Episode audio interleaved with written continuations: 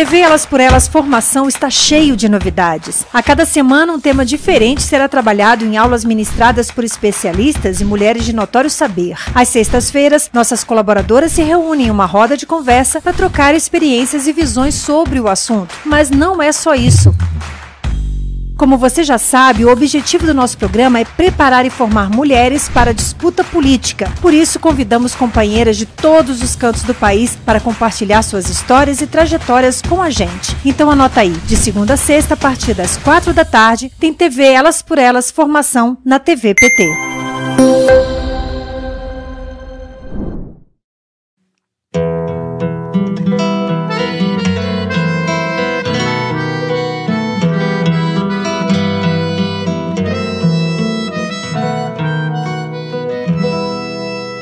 Lugar que é bom para mim é onde eu quiser estar.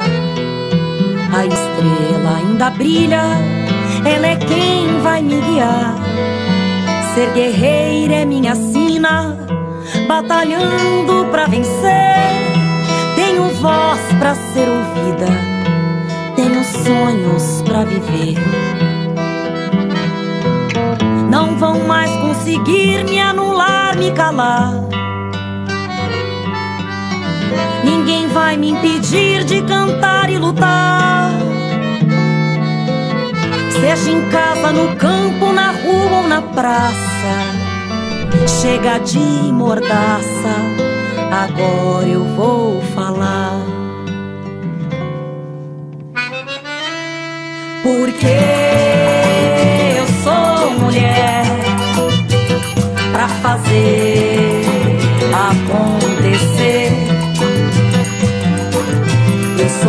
delas. São elas por elas, ocupando os espaços de poder. O tema dessa semana é Políticas Públicas de Proteção Social e Combate à Fome. Na roda de conversa de hoje, a ex-ministra do Desenvolvimento Social e Combate à Fome, Tereza Campelo, se junta à vice-presidente do Conselho Nacional de Assistência Social, Aldenora Gonzalez, e a técnica de gestores do programa Bolsa Família de Cisal, na Bahia, Débora Ferraz. A mediação é da professora Selma Rocha. Bem, hoje nós temos a honra de ter aqui conosco a professora Tereza Campelo, economista, professora da Universidade de São Paulo. Ela foi integrante do governo Lula, ministra do Desenvolvimento Social e Combate à Fome no governo é, da presidenta Dilma e gravou aqui conosco quatro é, importantíssimas aulas sobre o Bolsa Família e o conjunto de políticas de proteção social que sustentaram o Bolsa Família. Também temos a felicidade de ter aqui a Débora Ferraz, que é técnica do SUAS, é, trabalha com atendimento educacional especializado na área da inclusão foi fundadora da rede de gestores do programa Bolsa Família e no, na região do território do Cisal. Tá certo, Débora, o que eu estou dizendo? Tá tudo certo? e também temos a felicidade de ter conosco a Aldenora Gonzalez, que é presidente do Instituto Ecovida, secretária executiva do Fórum Nacional dos Usuários do SUAS e vice-presidente do Conselho Nacional da Assistência Social. Bem, é um prazer tê-las aqui nessa roda de conversa e eu começo fazendo a nossa primeira questão.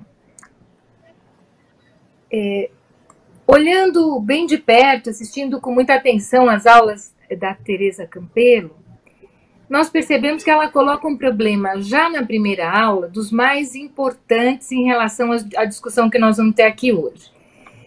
É, a primeira questão que ela coloca é que a fome e a insegurança alimentar não são resultados da pandemia, que elas começam antes, elas começam com o golpe de 2016.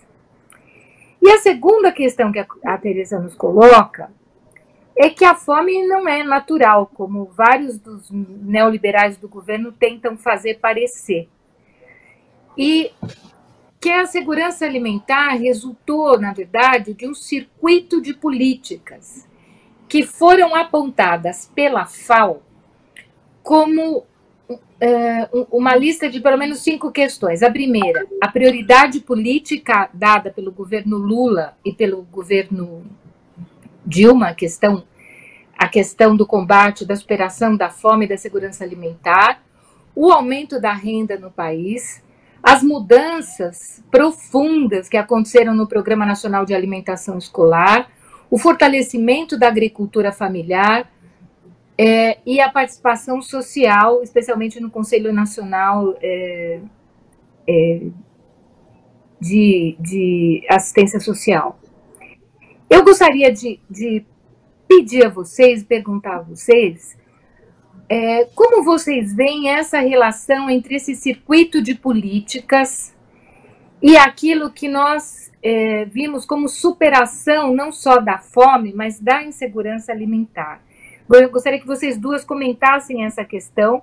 Nós temos pouquinho tempo para os comentários, vão ser três minutos, e passamos depois para a Tereza, para ela retomar as questões colocadas por vocês. Bom, acho que eu posso Começamos... começar. Pode começar, Débora. Então, é do nosso olhar, né, do chão, de quem pisa e de quem toca a realidade das famílias, é muito fácil perceber, né, na fala da, da professora Tereza, na sua aula, e também numa análise muito global, né, diante do que a gente vivencia hoje. É um verdadeiro desmonte, na verdade, né, o que a gente vivencia hoje, da realidade, né, da, da questão das, tanto da fome quanto da segurança alimentar no Brasil. Nós vivenciamos um processo, é, desde a instituição do, do, do programa Bolsa Família, de tantas políticas né, que surgiram no governo Lula, no governo Dilma, nós vivenciamos um processo de superação de pobreza e de extrema, extrema pobreza, né?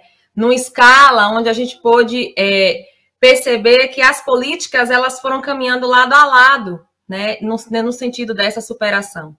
Hoje a gente consegue afirmar que não é um processo da pandemia, justamente por conta desse desmonte, né? Você vê políticas públicas que vão se dissociando ao longo dessa trajetória inicial desse desgoverno que aí está, né? Acho que a gente pode chamar assim. É, e, e se tratando principalmente dessa questão da segurança alimentar, que a gente observou que logo no primeiro ano de governo, a primeira coisa que aconteceu foi destituir esse Conselho de Segurança Alimentar, né? Então, quando isso acontece, nós brasileiros já ficamos é, antenados ao que poderia haver, né, posteriormente.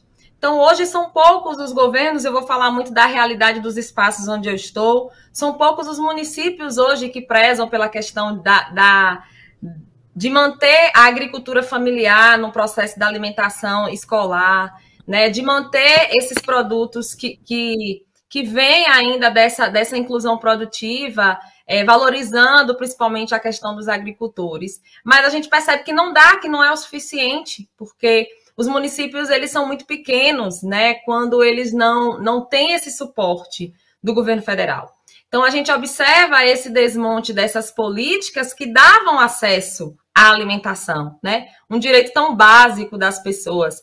Ontem eu falava isso no meu dia a dia de realidade de secretaria, conversando com algumas pessoas, e eu comentava com o secretário, eu disse, meu Deus, algo que é tão básico das pessoas, que é um direito, né? Que é a alimentação.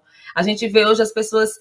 É, aumentou o número de pedintes, quem vive numa região é, pequena, como eu vivo aqui, que é o território do Cinzal, aqui na Bahia, então, você vê aumentar o número de pedintes, você vê aumentar o número de mendigos na rua, você vê aumentar o número de pessoas que adentram os espaços para voltar a pedir algo que há tempos a gente não via mais, né? O mínimo para o ser humano, que é a questão da alimentação, né? Uma cesta básica, algum subsídio, porque está faltando, porque não tem, porque a renda não dá, porque há cortes, né?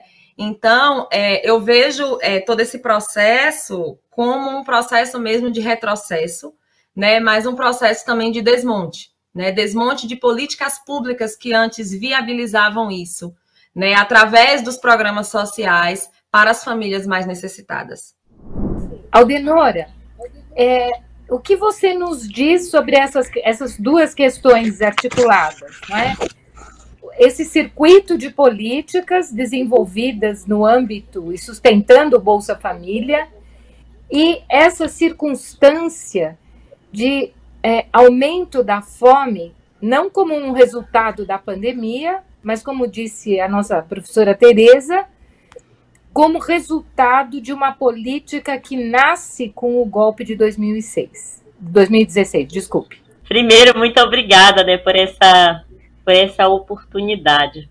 Eu, eu tenho participado de muitos eventos aí por diversos estados, né, nesse, nesse ano, principalmente ano de conferência, e eu venho insistindo é, em reafirmar e afirmar de que é, essa, essa fala que, que vem sendo trazida aí para as pessoas, é, de que a pandemia, a, a fome chegou com a pandemia, a gente tenta, tem, precisa desmistificar isso.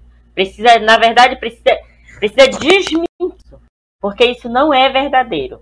Primeiro, que a fome ela já vem desde, pelo que eu, eu venho acompanhando, desde 2017. A gente sabe que o golpe de 2016 ele desencadeou um monte de retirada de direitos, mas foi a partir de 2017, sobre o meu olhar, né, do que eu percebo, que a gente foi começar a perceber é, o retorno da fome. Eu lembro que em 2017 eu participei de um, do encontro do, do Fórum Brasileiro de Segurança Alimentar, onde já se alertava para isso. Já, já havia esse alerta, né, lá em 2017, de que a fome estava retornando com muita força. A gente sabe, obviamente, que a, a pandemia ela revelou muito mais, né? Ela é, escancarou, na verdade. Para além desse escancaramento, aí a gente percebe também o quanto, o quanto estava frágil o nosso sistema de garantia de direitos. Essa é uma grande realidade que a gente precisa observar, porque muita gente não conhecia o CRAS, muita gente, muita gente não conhecia os equipamentos da assistência, foram buscar esses equipamentos, encontraram esses equipamentos sucateados, foram sucateados agora.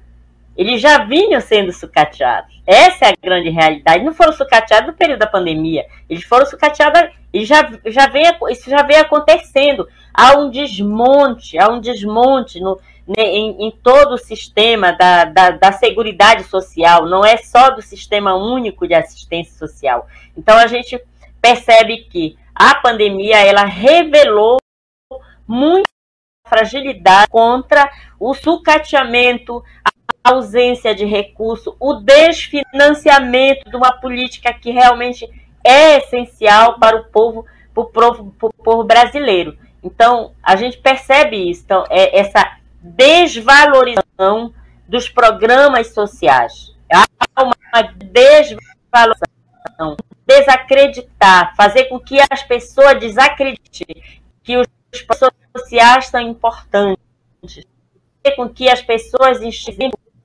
nosso querido Bolsa, programa Bolsa Família como um programa apenas de transferência de renda, na verdade, com a realidade, a gente sabe que ele é muito, mas nossa, ele é gigante, ele é muito mais do que isso, né? Principalmente, não é só transferência da renda para garantir o prato, a comida no prato, sabe? O alimento na mesa, a, mas tem, tem a vacina das crianças, tem as crianças frequentando a escola, tem um mercadinho que melhora, sabe? E quando, o mercadinho melhora, quando se, o dinheiro circula dentro do bairro, o bairro também melhora, porque as pessoas se vestem melhor, calçam melhor, exige que o saneamento chegue, as casas melhoram, a fisionomia das pessoas fica melhor, a alegria fica melhor. Mas acho que o principal, o principal mesmo, é que as mulheres, nós mulheres, nós mulheres, cidadãs, sabe? Há um grande empoderamento das mulheres porque se sente,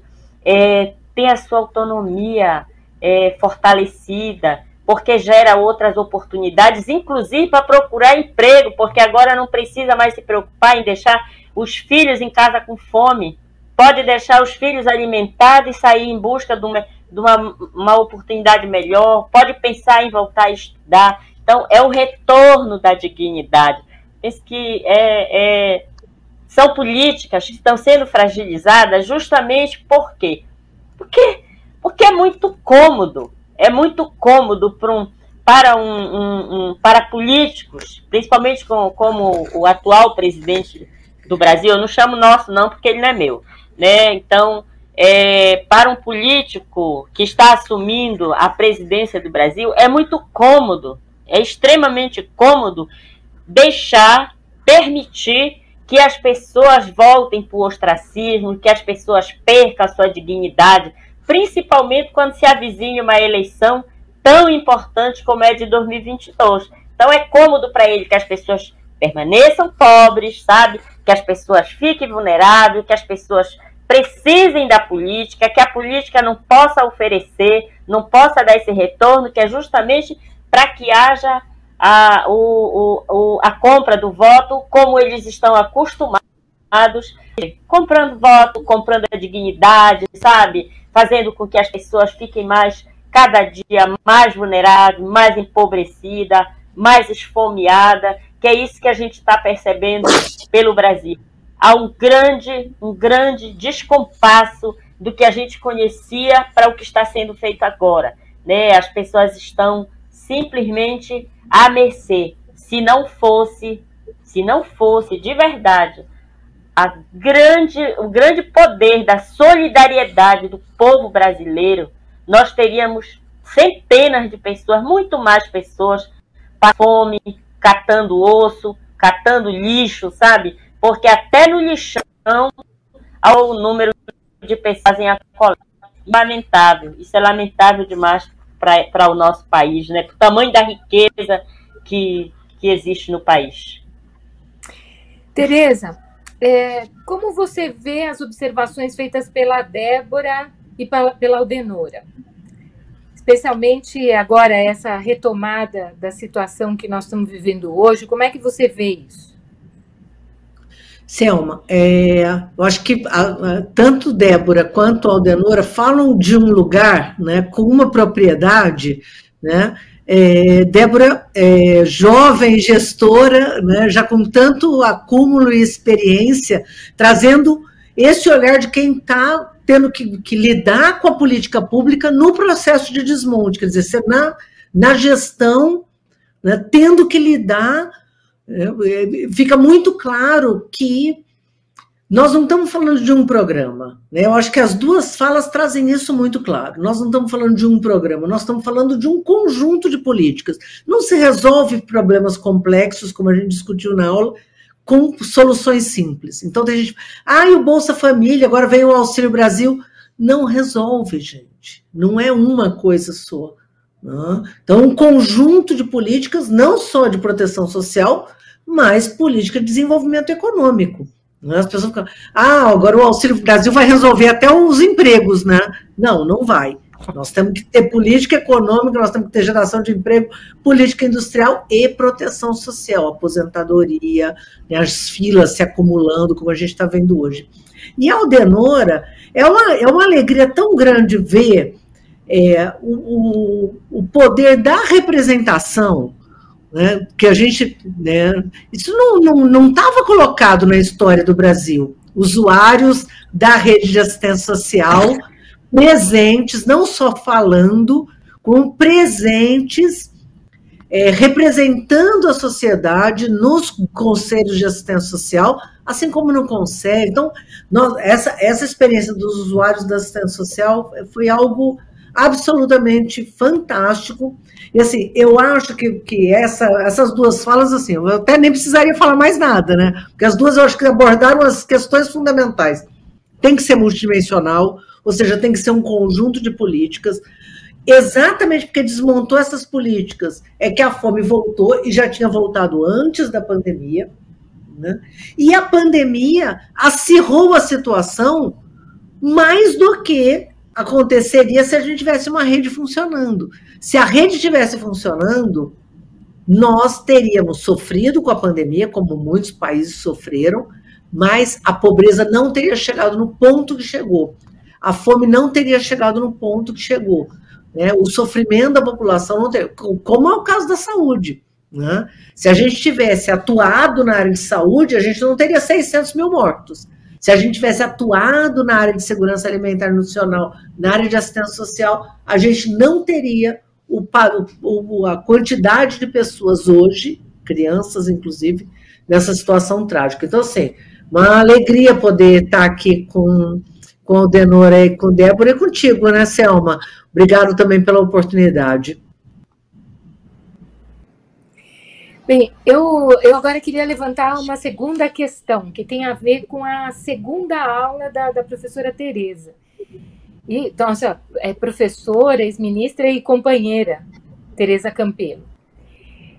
Na segunda aula, a Tereza toca num ponto que é chave na história do Bolsa Família no Brasil, que diz respeito à maneira como se desenvolveu naquele momento e como ainda se desenvolve hoje, a Teresa fala disso em diferentes momentos, o preconceito contra a política do Bolsa Família, reduzida na fala de determinados políticos liberais, é, reduzida a um programa, como ela apontou, e mostra como o preconceito contra as mulheres empobrecidas, especialmente contra as mulheres negras, se estabeleceu no diálogo social e, e hoje, sobretudo, é, na maneira como o Bolsa Família é tratado. Ah, ao mesmo tempo, a gente é, pôde perceber, pela fala da Tereza, que esse conjunto de políticas integradas, articuladas, que sustentaram o Bolsa Família, eles significaram, ao mesmo tempo, autonomia das mulheres, a proteção e a valorização da vida delas e dos seus filhos. E, ao mesmo tempo, significou esse desenvolvimento das economias locais, né, como, como foi apontado aqui, tanto pela Débora quanto pela Aldenora.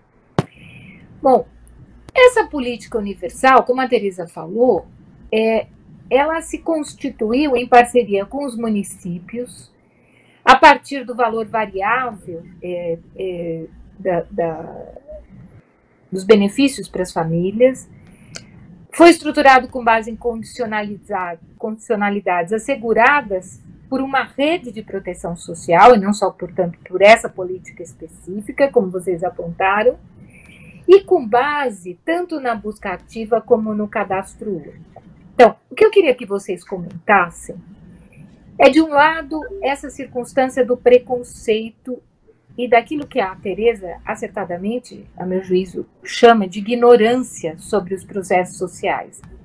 E uma outra coisa é como essa busca, a estruturação do cadastro único e esse conjunto de políticas fez com que as pessoas deixassem de ser invisíveis e que pudesse se relacionar especialmente as mulheres, diretamente com o Estado, trazendo a sua realidade, sendo ouvidas e é, percebendo uma política voltada para atender essas necessidades. Eu gostaria que vocês comentassem essas duas questões.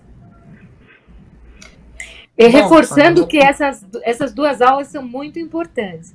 Então, já aproveito aqui para fazer o convite para que todas assistam essas duas, essas, o conjunto das aulas, mas eu chamo a atenção para essas duas primeiras aulas, porque tem a ver aqui com a conversa que nós estamos tendo nesse momento. Vamos lá, o Denora depois a Débora. É, isso é um presente que você está trazendo aqui, né? Fazer essa, essa, trazer essa interrogação, né? Essa instigação aqui. Eu veio na memória de forma muito assim muito forte Lembrando que em 2016, antes do golpe, é, o Fórum Nacional de Usuários ele nasceu em 2014, em novembro de 2014. E aí, em, dois, em, em, em 2016, a gente reuniu todos os coordenadores do Fórum Nacional lá em Brasília, acho que no mês de abril, se não me falha a memória, bem no início, e aí para fazer justamente essa conversa sobre, sobre o preconceito contra o usuário da, da assistência, da, da, do Sistema Único de Assistência Social. A gente é, fez uma parceria com, com o Conselho Federal de Psicologia, né, onde a gente lançou uma campanha. Foi lançada, inclusive, na conferência de 2017, é, na Conferência Nacional, nós fizemos o lançamento dessa campanha é, contra o preconceito contra o usuário do SUAS. Porque o usuário do SUAS, ele é diverso, né? Ele é diverso. Eu, eu sou marajoara, sou mulher marajoara, eu sou usuária de SUAS.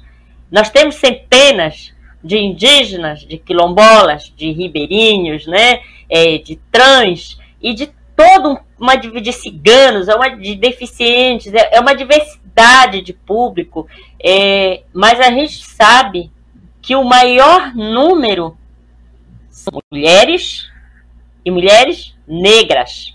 E onde estão essas mulheres negras? Nos lugares mais empobrecidos. Nos lugares mais empobrecidos. É de lá que estão essas mulheres. E aí começa justo trazer esse. É, é, gerar esse grande. Há um preconceito. A gente começou batendo na tecla de que existia um preconceito contra o usuário da política de assistência social. Depois a gente foi afinando até a gente conseguir entender. Eu lembro que foi num evento lá em Salvador, né? Eu estive no evento em Salvador para fazer o lançamento da campanha, onde eu consegui perceber por todas as falas que me antecederam de que o maior preconceito não era contra o usuário da política, era contra as mulheres, mas não contra as mulheres negras, né? E principalmente contra a pessoa pobre. Essa é a grande realidade há um preconceito contra a pobreza. Até, o, até os pobres, hoje, nesse período de fake news, acabaram é, é, é, é comprando de que ele não quer pobre, porque ser pobre é muito feio, sabe? E eu sempre reforço para as pessoas que não é isso. Não é feia. Feia é quem gera pobreza. Quem gera pobreza é que é feio.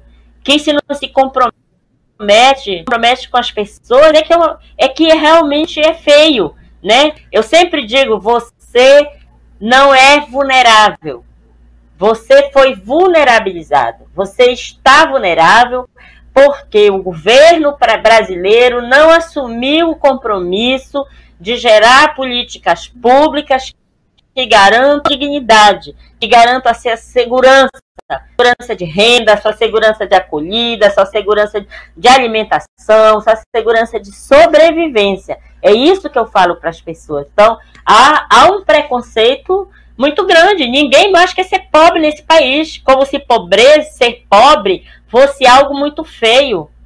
E eu repito, não é feio ser pobre. Eu sou uma pessoa pobre. Eu digo pobre financeiramente, porque tem vários tipos de pobreza.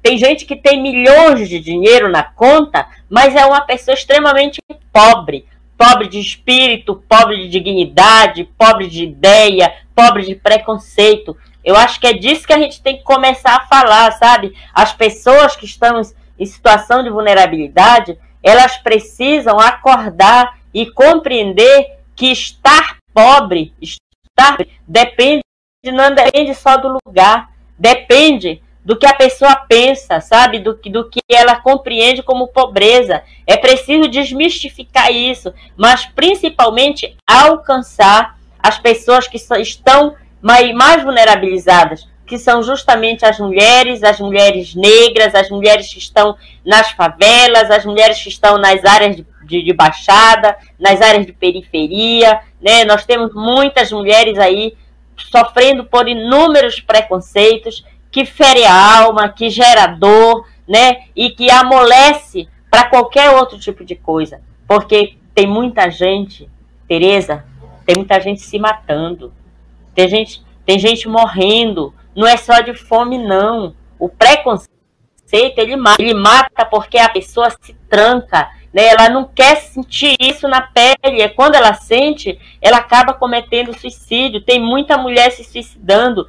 Bom, precisa fazer um levantamento sobre isso. Isso é muito sério. Não é só a juventude que está morrendo, são as mulheres negras que estão morrendo também por conta desse grande preconceito. Bom. Débora, como, como você vê essa questão? Você, como jovem gestora, uma pessoa que tem experiência também com várias regiões nos territórios, como é que você vê essas questões postas pela Aldenor e como você vê esse problema, na verdade, essa questão? Quando a Aldenora falava, eu me remetia muito a essa pobreza intelectual, né, que às vezes incomoda tanto essa frente neoliberal que nós temos hoje aí é, à frente desse país. Porque o que é o que o, o que é que o cadastro único faz, né? E aí reside o preconceito contra o Bolsa Família. Eu me recordo de uma entrevista que a professora Tereza Campelo fez, se eu não me engano, em 2012, é, onde eu atuava mais ou menos em quatro municípios aqui da minha região, que ela falava justamente sobre essa questão do preconceito. Teve uma fala dela que me marcou muito, quando ela disse assim que o que preocupava a todos nós, né, que vimos o que o Bolsa Família fez pelo país, é que tem muita gente que continua atacando o programa e a população pobre, achando que a pessoa pobre ela é vagabunda, né? Então ela recebe ali o Bolsa Família e ela é vagabunda, ela não faz mais nada da vida, aquele benefício ali é para isso. E as pessoas muitas vezes, as pessoas pobres, né, muitas vezes trabalham pobres do que muitos de nós, né? Porque é uma, uma, uma pobreza escancarada que vai além de tudo isso que se, que se vive. E aí vem a política do Bolsa Família, o cadastro único especificamente, com um conjunto de serviços né, que viabilizava as condicionalidades de educação, saúde, né, assistência social, coloca as mulheres em um outro patamar nesse sentido, porque ele cria autonomia nas mulheres e a administração, a gestão dos municípios conta muito nesse momento, porque você insere essas mulheres, esses beneficiários desse programa em outros, em outro, em outras políticas municipais e você vai trazendo empoderamento, né? Então eu acho que talvez o maior preconceito que o programa Bolsa Família ele gerou, né, na cabeça de muitas pessoas é porque ele começou a minimizar essa pobreza intelectual. Então a gente começa a perceber as pessoas ascendendo, né? Eu sou fruto, por exemplo, de políticas públicas de educação, né? Eu, eu falo, hoje eu sou professora substituta também numa Universidade Federal, eu sou professora substituta na UFRB, e eu falo sempre aos meus alunos, eu sou, eu sou defensora da universidade pública, laica e gratuita, porque é um espaço que foi feito para a gente, nós precisamos ocupar esse espaço. E aí o CAD Único ele vem para colocar as pessoas, e principalmente as mulheres, nesse processo. Você dá autonomia a mulheres que não tinham nada para ter uma segurança de recomeçar e muitas vezes até de começar, né? Eu conheço várias histórias, se a gente fosse falar aqui, eu ia passar a tarde inteira, de mulheres que, através do Bolsa Família, se inseriram num curso no CRAS, e aí, com o benefício, comprou uma tinta aqui, comprou um pano ali, de repente estava fazendo uma pintura, né? Eu conheço a história de uma família riquíssima, onde a mãe, através do Bolsa Família, ela começou a vender coisas na rua, é, alimentos na rua para poder ajudar a filha. A filha dela também negra, inserida nas políticas né, de cotas, também criadas no, no, no nosso governo, no governo do PT é, consegue entrar na universidade, hoje ela tem uma filha nutricionista formada por uma universidade pública. Então, eu acho que talvez o maior incômodo que gera hoje todo esse preconceito em torno do, do Bolsa Família seria mais a palavra mesmo do autoconhecimento. Olha o que é que o Bolsa Família conseguiu fazer na vida das pessoas.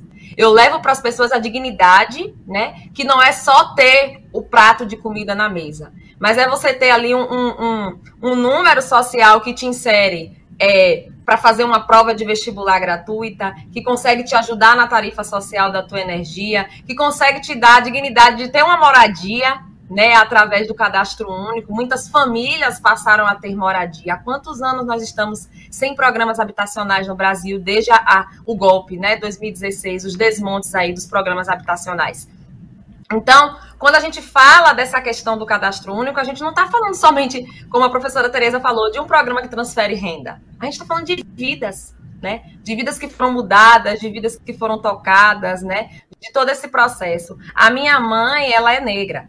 Eu sofri preconceito por ter uma mãe negra, porque a minha mãe conseguiu com esforço, né, me dar a condição de educação. E muitas pessoas às vezes diziam, quando a minha mãe chegava nos espaços, ah, é a sua babá. Não, é a minha mãe, né? E mãe solteira, né? E hoje eu posso dizer que foram através dessas políticas públicas também do CAD Único é, pelas quais eu luto hoje, né, que são a, a, minha bandeira de luta, essas políticas e principalmente a educação, que me libertaram e que libertar, libertaram muitas outras mulheres, né? Hoje eu falava sobre isso em uma aula mais cedo com um aluno, ele disse, próprio que a senhora sempre, quando vai se apresentar, a senhora faz questão de dizer que a senhora é mulher, que a senhora é mãe, que a senhora é feminista, que a senhora é de esquerda. Eu disse, porque eu preciso marcar o meu lugar de fala. No momento onde nós estamos vivendo um desmonte tão grande nesse país, eu preciso marcar de que lado eu estou na história. Eu preciso que vocês lembrem um dia de que lado eu estive da história. E eu estou do lado dessas políticas que mudaram a minha vida e que pode mudar a vida de muitas outras mulheres. Tereza, é, o que você nos diz sobre essas duas importantíssimas falas, da Aldenor e da Débora? é, escancara, né? Que, que você vê 18 anos depois, nós continuamos, depois de tudo provado, quer dizer, não tem mais desculpa, não tem mais achismo, né? Lá quando começou o Bolsa Família, um achava isso, o outro achava aquilo. Agora não, agora nós temos dados, nós temos as histórias, nós temos evidência, nós sabemos o que aconteceu, está tudo provado. Só que as pessoas, algumas, continuam repetindo o mesmo blá blá blá. Ou seja, não adianta ciência, não adianta estudo, não adianta avaliação, não adianta monitoramento. O preconceito é completamente cego. E aí eu queria é, o preconceito, é, como disse tanto Débora quanto disse Aldenora, é um preconceito principalmente você, né, Selma, principalmente contra as mulheres, contra as mulheres negras, é verdade. Esse estigma, inclusive, de que ai, tem que ensinar a mulher a cuidar do filho. Vai ensinar? Madame vai ensinar uma mulher da periferia cuidar do filho? Ah, gente, vão se enxergar, né? Ai, não sabe cuidar, não sabe alimentar direito a criança. Não, não tem não tem dinheiro, tá, gente? Trabalha, trabalha muito, não tem dinheiro para comprar o alimento com a qualidade necessária. Né? Então, tem uma carga de preconceito com essas pessoas. Eu, eu às vezes eu brinco, né, Aldenora, que assim, eu, eu, queria tanto ver um desses que acha que a pessoa não trabalha, pegar um, uma enxadinha e capinar um alqueire de terra no, no, lá, lá, não precisa ir nem para o sertão, pode ir lá para o Cisal, para o território do Cisal, capinar debaixo de um solzinho básico para ver a preguiça das pessoas. Não é a carga de preconceito é dramática. E existe um preconceito também contra o trabalhador da assistência social, que em geral são mulheres e a maioria negras. Então, quando a gente olha, não é só um preconceito contra o usuário, contra o beneficiário do Bolsa, que é a revelação através de um. Não, está gastando dinheiro, não sabe comprar, Todo esse discurso é fruto do preconceito, não sabe comprar. Como não sabe comprar? Pessoa lá comprando a, bolsa Louis Vuitton e reclamando da mulher pobre, contando o dinheiro para ver se compra uma banana, se compra um tomate. Né? Então, é, essa carga de preconceito, ela também afeta o trabalhador e a trabalhadora da rede de assistência social, da rede do Bolsa Família, das políticas de segurança alimentar nutricional que trabalham lá na ponta. Então, é, nós temos que lutar para superar a pobreza, mas isso só vai acontecer, de fato, se a gente conseguir superar o preconceito, porque o preconceito ele, ele impede que a gente dispute o orçamento público e deixe claro que esse orçamento tem que ir para a população de baixa renda. Se você acha que a população está pegando dinheiro público e gastando mal, você fica repetindo isso e impede que esse recurso vá para a rede de assistência. Então, o debate não é somente superar e combater a pobreza, mas superar o preconceito, ele é absolutamente fundamental. Então, eu colocaria aí como prioridade também que a gente construa políticas, e aí esse trabalho que os, que os usuários e as usuárias da rede de, de assistência fizeram com relação à agenda de preconceito, ela foi super importante, né? inclusive junto com o Conselho é, Nacional de Psicologia, né, e os conselhos regionais. Foi muito bacana, porque a, a, a, tem gente que acha que a rede de assistência social é só assistente social, e não é. Está né, tá na base da equipe multidisciplinar nós temos educadores, temos a, psicólogo, né? então é um, uma equipe multidisciplinar exatamente para enfrentar um problema tão complexo. Então, aproveitando essa sua observação, Tereza, eu queria colocar aqui para vocês a terceira questão que tem a ver com o Auxílio Brasil. É, você, na sua aula, demonstrou a quantidade, mais de, de 19 mil estudos sobre o Bolsa Família, que é, sustentam a compreensão que não é só nacional, é internacional, de que o Bolsa Família transformou a vida não só das mulheres, como das crianças e da família toda, por todas as questões que vocês já colocaram aqui. Então, a pergunta que eu quero lançar aqui para vocês tem a ver com o tal Auxílio Brasil, que já mudou de nome tantas vezes, eu nem sei se é esse mesmo. Estou aqui falando, eu imagino que seja a versão última aí. E nós assistimos um debate muito esquisito é, é, por meio da imprensa, que fica o tempo todo discutindo se rompe o teto, se não rompe o teto de gastos para fazer o tal do Auxílio Brasil, mas não discute o fato de que esses 18 anos de experiência e toda a construção de política pública feita está sendo desmontada em nome de um programa que promove de novo o preconceito contra as mulheres e contra as crianças pobres que, de novo, como diz a Tereza, é, retoma a ideia, não é, que é uma ideia típica do neoliberalismo, de que a pessoa pobre tem que dar alguma coisa em troca daquilo que recebe, a ponto, por exemplo, de que a oferta das, do voucher nas escolas privadas, não credenciadas, não fiscalizadas pelo município, resulte, em caso de problema, em corresponsabilidade das mães e das, em relação a, a tal escola que é oferecida. A impressão que dá é que, além do interesse, a Tereza fala isso na aula dela, ela re, re, isso algumas vezes, que é bastante importante. O programa de combate à pobreza do presidente Lula começou em 2003 e do presidente Bolsonaro está acontecendo em 2021, na véspera da eleição, desprezando esses 18 anos, retomando preconceitos. Então, a minha questão para vocês é a seguinte: vocês não acham que há é, o que sustenta esse tipo de visão é a necessidade de manter a pobreza como uma questão estrutural no Brasil para garantir a superexploração do trabalho, especialmente das mulheres, especialmente dos negros e das negras? Será que é só um problema de preconceito ou isso, na verdade, é uma política que é sustentada no preconceito também para impedir que as pessoas cresçam, para que as pessoas tenham uma vida digna, melhor, como vocês apontaram aqui, que as pessoas participem, se sintam e, sejam cidadãs de fato. Então, eu deixo essa questão para vocês, considerando aquilo que nós sabemos até o presente momento do tal uh, Auxílio Brasil. É, Débora. Olha só, é engraçado, né? Hoje nós estávamos há pouco, por isso que é bom é, é, essas diversas realidades, né? Nós temos alguns grupos aqui da Bahia, onde tem representações de todos os municípios, e nós falávamos hoje há pouco sobre esse Auxílio Brasil, é, esses N nomes aí. Enfim, é, com essa aprovação dessa PEC, né, de, que a gente prevê que nada mais é mesmo do que um desmonte para tentar bancar este programa, além de, de, da campanha eleitoral do próprio presidente, fica mais do que escancarado. Eu falava hoje, gente, isso é muito óbvio, é muito prático, é só você analisar.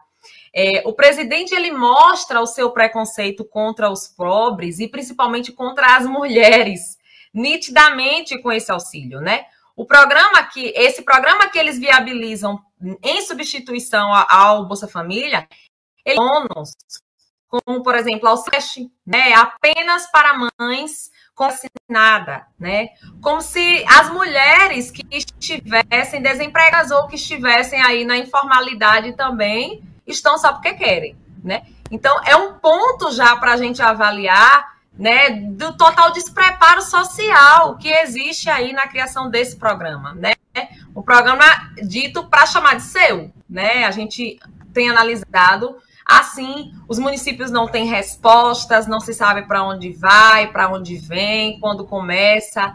Então, assim, é um auxílio que dentro de uma de uma de uma base, de uma conjuntura política, né? Um auxílio, a gente pode até mesmo de um auxílio eleitoreiro através dessa, dessa, dessa MP que eles estão lançando aí, que, que deixa muita, muitas brechas, né? Para que a gente retome questões. Por isso que a gente chama de retrocesso. E aí onde eu falo do incômodo intelectual que muitas vezes é, o Bolsa Família causou, né? Hoje as pessoas elas têm informação acessível. Então hoje as pessoas elas sabem mais, né? As pessoas passaram a ter a oportunidade de estudar mais, né? Os movimentos sociais aí estão em constante, né? Comunicação com entidades do, do poder público, da própria sociedade civil. Então, com muita facilidade a informação chega até as pessoas. E isso talvez incomoda a conjuntura desse governo que aí está. E essa lógica vai se tornando ainda mais perversa, porque a gente observa que o Brasil tem hoje taxas recordes de desemprego, né? São mais de 14 milhões de, de pessoas desocupadas no Brasil. Na, a informalidade ela dobrou nos últimos anos, né? Se em consequência da pandemia ou se em consequência. Eu, eu costumo acreditar isso a essa reforma trabalhista também do governo Temer, né? Que fez com que milhões de pessoas aí, de trabalhadores, hoje estejam nessa informalidade. Mas nessa lógica desumana do governo Bolsonaro, é, falta para esses mais de 50 milhões de brasileiros aí estímulo, né, para continuarem empregados. Então é uma crueldade contra mulheres e crianças, né? Não para por aí. A gente, quando a gente vai analisar, são várias bizarrices que envolvem é, esse programa, porque as famílias passarão a receber esse Auxílio Brasil, né, as mulheres, e tanto o desemprego quanto a informalidade são muito mais comuns entre as mulheres e principalmente entre as mulheres negras. Ou seja, o primeiro, o primeiro objetivo né, da maioria dos beneficiários é, desse programa, dito novo Auxílio Brasil, é justamente punir esse público. Porque é um tipo de bônus que está previsto para quem consegue um trabalho informal um trabalho formal. E quem tem um trabalho informal, por exemplo, como é, é, é a, a, boa parte, né, da grande maioria, principalmente de mulheres negras no Brasil, porque boa parte das mulheres negras, infelizmente, a gente sabe que a realidade é como a professora falou, elas, na grande maioria das vezes, é que estão nos lares, né, cuidando de crianças, enfim. Então, isso significa que boa parte dessas mulheres só terão direito à creche, por exemplo, dos filhos, né, se elas conseguirem um trabalho com carteira assinada. E olha que eu estou pegando um ponto aqui, que é o ponto da informalidade das, de muitas mães, né, que necessitam aí desse processo. Então, é, eu, eu já tinha visto, tanto nas aulas como em outras falas da, da, da professora Tereza, ela avaliando também esse programa. Então, eu concordo, né? Ela fez uma fala muito feliz, se eu não me engano, foi em uma entrevista da TVPT, quando ela disse que é, dá para entender que a mulher né, é, é posta aí como uma vagabunda é que ela é preguiçosa, que, sabe? E eu vi essa crítica é, como uma autocrítica assim, muito perfeita, né? É um projeto esdrúxulo, é uma. uma é, como é que a gente pode chamar mesmo? Uma excrescência, uma agressão às mulheres, né? E uma agressão às crianças também. Porque ele vem nesse momento fazer com que o acesso à educação infantil, né, que é um direito nato da criança, é, ele não pode ser condicionado a uma questão de empregabilidade da mulher. Então vejam em que ponto nós estamos, né? E a que ponto nós podemos chegar. Por isso que as pessoas precisam ler, conhecer, buscar entender. Né? E falácias, ah, vai aumentar para X valor, vai aumentar nada. É até dezembro de 2022, numa progressão de 20%, que você não sabe que, como, né, de que forma. Eu via isso também no programa da, da, da professora, é, é, quando a Tereza falava é um programa que surge do nada, né? O Bolsa Família hoje você tem estudos concretos do, de como ele foi criado, de como ele foi modificado, de como ele foi reestruturado ao longo do tempo. E esse programa ele chega do nada para substituir, com base em estudo de quê, ninguém responde nada. Ontem a gente falava isso aqui nos municípios, o Ministério da Cidadania soltou um story lá no Instagram, né? Tire sua dúvida sobre o Auxílio Brasil. Eu devo ter colocado umas 200. Estou até agora sem resposta. Realmente eles não vão ter o que responder. Eu disse, a primeira dúvida é, nos deem respostas. Nós, profissionais do SUAS, nós, trabalhadores da gestão da assistência social, nós, trabalhadores do Bolsa Família, merecemos respeito, né? Nos deem respostas. Então, com certeza nós não teremos essas dúvidas respondidas, porque eu vi hoje que eles selecionaram quatro ou cinco para apostar e eu disse, nossa, eu coloquei mais de 20 e a minha não está lá. Né? Então, é um, um verdadeiro sabe? A gente fica desestruturada. Eu realmente eu fico desestruturada quando eu começo a falar desse programa. Aldenora, e você, o que nos diz? Ah, perfeito. É, eu gostei muito da, da tua fala, né? Na verdade, tu traz muito do que a gente vem percebendo, do que a gente vem, vem refletindo. Mas eu, eu, eu tenho pensamento, eu não sei se ele, se ele é correto, mas eu penso que isso já vem se, se na verdade, se costurando, né? A, a, o lançamento dessa MP, ela é a consequência. É a consequência de uma grande estratégia. De uma grande estratégia. Primeiro, é, de acabar, de matar um nome. Existe uma questão política muito forte aí, né? Política partidária. Primeiro, acabar matar o nome de uma política pública criada pelo PT. Segundo, acabar com uma política pública criada pelo Lula. Nós temos eleição no que vem, né? E, e terceiro, acabar com tudo que gera que gera a segurança. É, é necessário para que a grande estratégia é, que está em curso, para que ela dê certo, é necessário criar o caos. Bota todo mundo doido, cria um caos, um desespero, porque aí qualquer coisa vai contentar. Quanto maior o número de pobre, de pobreza, quanto maior o número, o, o, o tamanho do caos, com certeza a submissão é maior também. Eu penso que há um, um processo muito perverso, né? Eu diria perverso demais com, com, com cada pessoa que precisa dessa política, um, um processo perverso em curso, é, que está dando, inclusive, está se consolidando. Por isso é necessário fazer essas grandes conversas, sabe? Denunciar bastante a população brasileira, principalmente aqueles que, que, que são alcançados pelos serviços públicos, eles precisam saber, porque a gente fica falando de nós para nós, de nós para nós, tempo e também não tem pedido é, que a gente consiga falar com as pessoas nas comunidades, dizer, explicar o que está acontecendo. A gente consegue fazer isso. E aí o virtual, ele desvirtua também as agendas, porque são milhares, centenas de agendas que a gente tem, tudo no mesmo dia, no mesmo sabe? E aí a gente acaba não tendo uma prioridade, um foco nós estamos fazendo também esse grande debate, amanhã, inclusive, tem plenária nacional do Fórum Nacional dos Usuários, né? Porque a gente precisa discutir isso, fazer a discussão desse auxílio por Estado. Cada fórum estadual vai ter que assumir esse compromisso de fazer o debate, chamar os usuários, conversar com, por dentro dos equipamentos, comprometer os profissionais do SUAS para que, que eles é, é, no sentido do usuário e da política participar das nossas reuniões por Estado, para que a gente possa esclarecer esse processo perverso que está em vigor. Olha, em, lá em, em, em 2000 e, 2019, acho que foi abril de 2019, foi, foi, foi publicado aquele decreto 9759. Sim, foi abril de 2019. E esse, aquele decreto ele na verdade ele também faz parte dessa grande estratégia.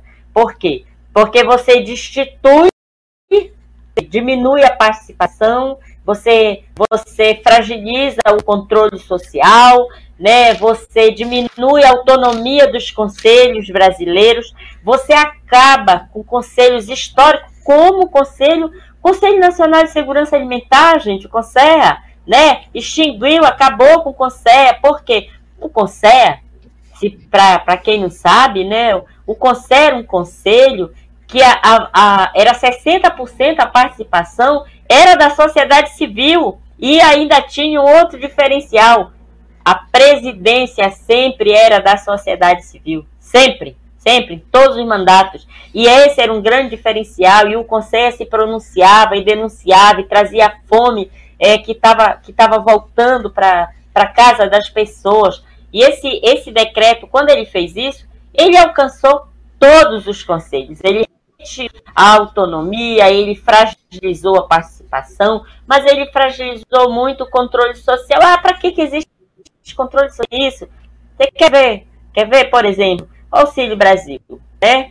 Voltando aqui para o Auxílio Brasil, eu viajo muito, né? Porque eu, eu sou muito é, movida à emoção de tudo que a gente vem vivenciando na, na prática, no dia a dia, porque todo dia a gente recebe denúncia, porque todo dia tem gente morrendo de fome, porque tem gente morrendo de fome mesmo, sabe? Porque tem todo dia tem gente indo morar na rua porque não consegue pagar aluguel, porque o número da população em situação de rua está aumentando, porque as nossas comunidades, populações indígenas sendo atacada quase que todo dia. Então, são problemas gritantes que a gente precisa enfrentar diariamente. A gente não tem tido paz. Então a gente também não pode dar paz para eles. Essa é a questão. Não pode ficar parado. Bateu, vai ter que apanhar também. A gente precisa bater de volta para ver que a gente também sabe bater, que a gente não está não tá com couro duro só para apanhar, não. Então, voltando aqui um pouco para o auxílio, é, é, o Auxílio Brasil, por exemplo, com relação ao controle social, qual o maior desrespeito ao controle social? É quando você executa, você acaba com um programa que é lei, um programa que é lei, edita uma medida provisória, uma medida provisória para criar um outro programa, um outro programa, e não passa pelo guardião da política nacional, que é o Conselho Nacional de Assistência Social não passou pelo controle social. O controle social não foi ouvido. Nós não fomos escutados. Eu estou na vice-presidência do Conselho Nacional de Assistência Social e isso me aborrece muito. Saber que nós não fomos escutados. O, o CNAS ele tem uma, uma, uma resolução, por exemplo, que orientava todos os conselhos municipais a, a terem uma comissão de acompanhamento do programa Bolsa Família, da execução lá no município. E essa medida provisória? Qual é a relação dela com os conselhos municipais? Quem vai exercer o controle social da execução de, desse, desse auxílio lá na ponta? Quem vai fazer mesmo? Quem é que vai, vai saber se ele está realmente, de fato, atingindo as metas, que na verdade eu não conheço nenhuma ainda, né? O que eles se propõem a fazer. Então, que tipo que tipo de, de auxílio é esse que não considera nada disso, que só desconstrói, que para além de construir, a única coisa, gente, de verdade, que eu tenho em relação a esse Auxílio Brasil são dúvidas e grandes interrogações, né? Quem é que, é, quais são os critérios de fato que serão utilizados? De onde vai sair Obrigada, esse dinheiro? Precatório, né? Vou, vou já concluir, né? que, que, que segurança que, que existe, né, numa medida que só vai acontecer por um ano? Qual é a segurança que a gente tem? Vai voltar para o Bolsa Família? Não, o Bolsa Família acabou. Então, quantas famílias, quantas centenas de famílias ficarão desprotegidas nesse país? Eu acho que essa é a questão. Perdão, muito obrigada. Tereza, então, muito obrigada. É, tanto a Débora quanto ao Denor. Agora eu queria que a Tereza encerrasse essa nossa conversa dizendo como é que nós vamos poder é, reconstruir o país e transformar o país para garantir o direito à segurança alimentar, à inclusão, a uma vida digna e, em particular, tendo como um dos eixos dessa política o Bolsa Família diante dessa e... barbárie, né? Selma, Aldenora e, e Débora, eu acho que, que assim, vocês trouxeram algumas questões que nos dão a base para pensar o, o, futuro. Né? Eu acho que a primeira delas já começa até pelo nome, né? Não é auxílio. O que, que é auxílio? Auxílio é uma ajuda. Nós não queremos ajuda. População pobre não quer ajuda. tem direito. Né? O que nós estabelecemos na Constituição Federal foi o direito humano à alimentação, foi o direito à proteção de renda, foi o direito à assistência social. Né? Não é favor, não é ajuda. Portanto, essa ideia do auxílio, ela te remete para essa ideia da ajuda. Né? Não, nós estamos falando de proteção de renda, com benefício de prestação continuada, com aposentadoria, com o Bolsa Família, com direito ao emprego, porque o emprego também é um direito. Então, a primeira grande questão é o que funda a nossa, o que organiza a, a nossa agenda de políticas sociais é, é a ideia do direito. A, a, o que organiza a ideia deles é essa ideia da ajuda. É por isso que pode ser voluntário, é por isso que pode ser uma cesta básica de vez em quando e não regular. Né? Nós queremos uma cesta de vez em quando, nós queremos direito à alimentação de forma regular, com qualidade, em quantidade suficiente. Nós queremos acesso à assistência social como direito à seguridade. Então, quando a gente. É, o, que organiza, o que organizará a nossa agenda é a ideia do direito. Eles voltam lá atrás, lá naquela, né, naquela semente do mal e do preconceito que a gente estava falando, né? Quando eles dizem, não, a mulher não trabalha, então vamos dar um estímulo, esse dinheiro aqui é um estímulo para ela procurar emprego, como se ela não trabalhasse, como se ela não estivesse procurando emprego quando não trabalha, procurando desesperadamente o emprego, ou trabalhando e ganhando mal. Né? Então, a construção de uma reconstrução de uma rede de proteção, nós conhecemos o caminho. Né? Certamente não é o mesmo caminho de 2003, porque a gente, primeiro que a gente aprendeu muito.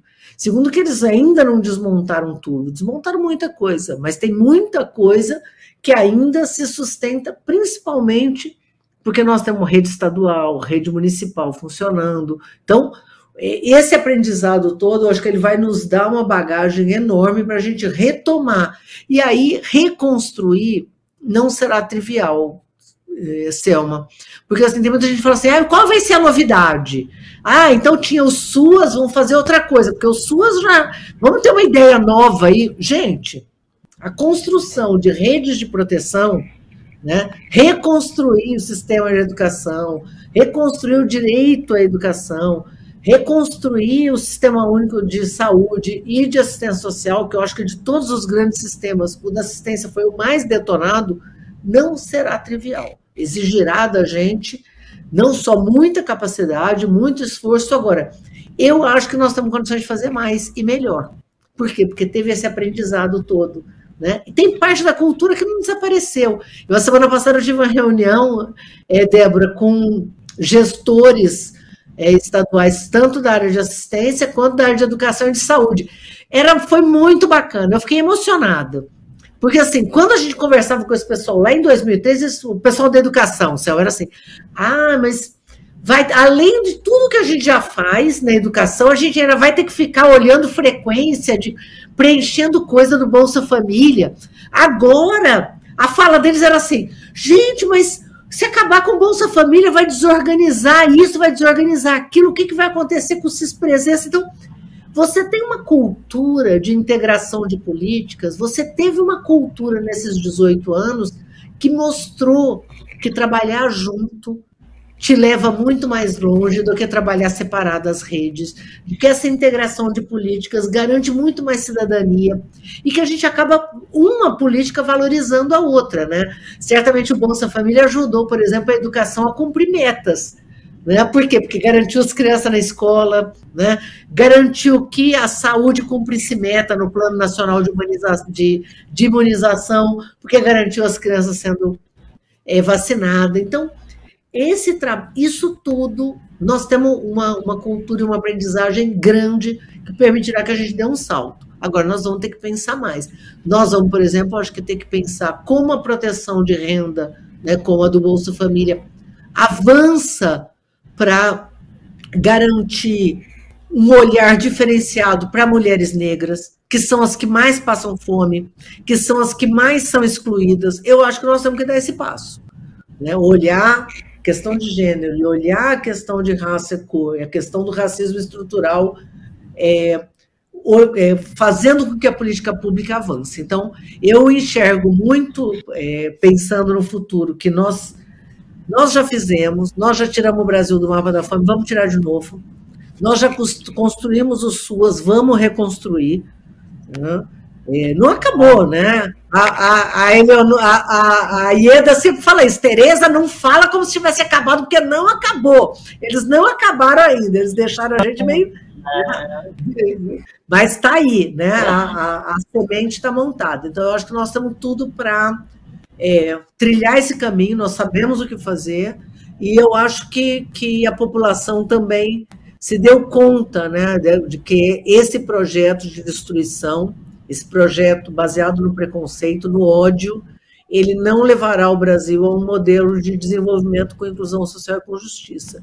Eu acho que nós estamos tudo para reconstruir o país. Né? Eu estou com muita esperança.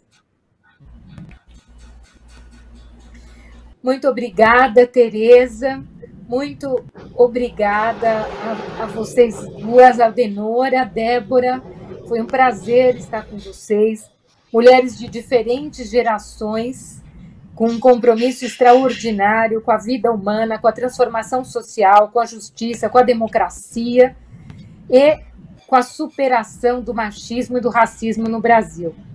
Eu quero aproveitar para convidar vocês a assistirem às quatro aulas é, da professora Tereza Campelo, que estão é, disponíveis já no YouTube, e agradecer a todos aqueles que nos acompanharam nessa agradável, profunda e importante conversa. Muito obrigada e um abraço para vocês.